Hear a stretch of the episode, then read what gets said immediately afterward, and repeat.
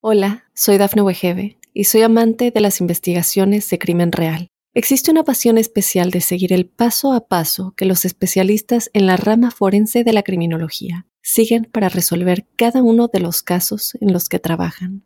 Si tú, como yo, eres una de las personas que encuentran fascinante escuchar este tipo de investigaciones, te invito a escuchar el podcast Trazos Criminales con la experta en perfilación criminal, Laura Quiñones Orquiza en tu plataforma de audio favorita. Estas son las informaciones más importantes hasta el momento. Biden anuncia medidas contra Omicron. Primera muerte por Omicron en Estados Unidos es reportada en Texas. Patrulla fronteriza arresta 34 migrantes y decomisa dos armas en Texas. Trump revela que recibió refuerzo contra COVID y es abucheado. Mundo Now, noticias en 5 minutos. Inmigración, dinero, política, entretenimiento y todo lo que necesitas para amanecer bien informado. Hola, ¿qué tal amigos? Bienvenidos a Mundo Now. Les saluda Alfredo Suárez. Junto a Lidica ya soy Daniela Tejeda. De inmediato comenzamos con las informaciones. Este martes el presidente Joe Biden anunció las nuevas medidas contra la variante Omicron después de que el país registrara alarmantes números de contagios. El presidente sentenció a las personas que no se han vacunado y pidió a los ciudadanos que tomaran la decisión de salvar su vida.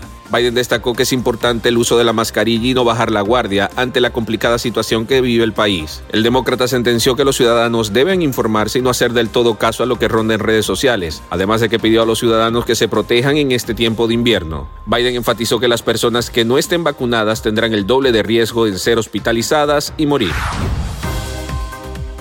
La primera muerte por la variante Omicron en Estados Unidos se habría registrado en el estado de Texas luego de que un hombre con enfermedades subyacentes falleciera en una fecha no precisada. Según indicaron las autoridades, se cree que el individuo de entre 50 y 60 años, quien no estaba vacunado, habría sufrido COVID-19 previamente y tenía problemas de salud subyacentes. La primera muerte por Omicron ocurre mientras la variante se extiende rápidamente por el país, sustituyendo a Delta como cepa dominante.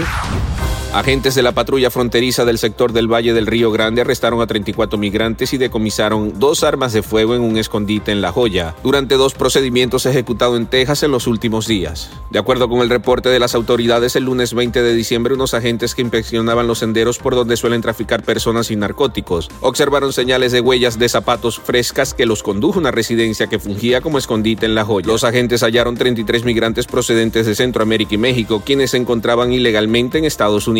También se descubrió en la residencia un rifle de carabina M4 y una pistola de 9 milímetros. Tras manifestar su rechazo a que la vacuna contra el COVID-19 sea obligatoria, el expresidente estadounidense Donald Trump reveló que recibió una dosis de refuerzo de la vacuna contra el coronavirus, lo que generó abucheos entre el público en Dallas. Trump dio a conocer la noticia el domingo por la noche durante la última parada de The Key Story Tour, un programa de entrevistas en vivo que ha estado haciendo con el exconductor de Fox News, Bill O'Reilly. Si bien Trump ha expresado su oposición a que la vacuna sea obligatoria, desde hace tiempo se ha atribuido el mérito de las vacunas desarrolladas durante su presidencia. Al mismo tiempo, se ha negado a exhortar a sus simpatizantes a que se vacunen, aunque los republicanos siguen mucho menos protegidos que los demócratas. Deportes. En los deportes, Tigres hizo oficial la llegada de Sebastián Córdoba mediante un video en el que se muestra el número que portará el jugador durante el próximo torneo Clausura 2022 y ahora tendrá el 17 cuando en América tenía el 10 en su playera. Al final se enseña que portará el número 17 y ahora solo falta que se sume al plantel dirigido por el técnico Miguel Herrera con miras al próximo certamen del fútbol mexicano. Hola, soy Dafne Wegebe y soy amante de las investigaciones de crimen real. Existe una pasión especial de seguir el paso a paso que los especialistas en la rama forense de la criminología siguen para resolver cada uno de los casos en los que trabajan.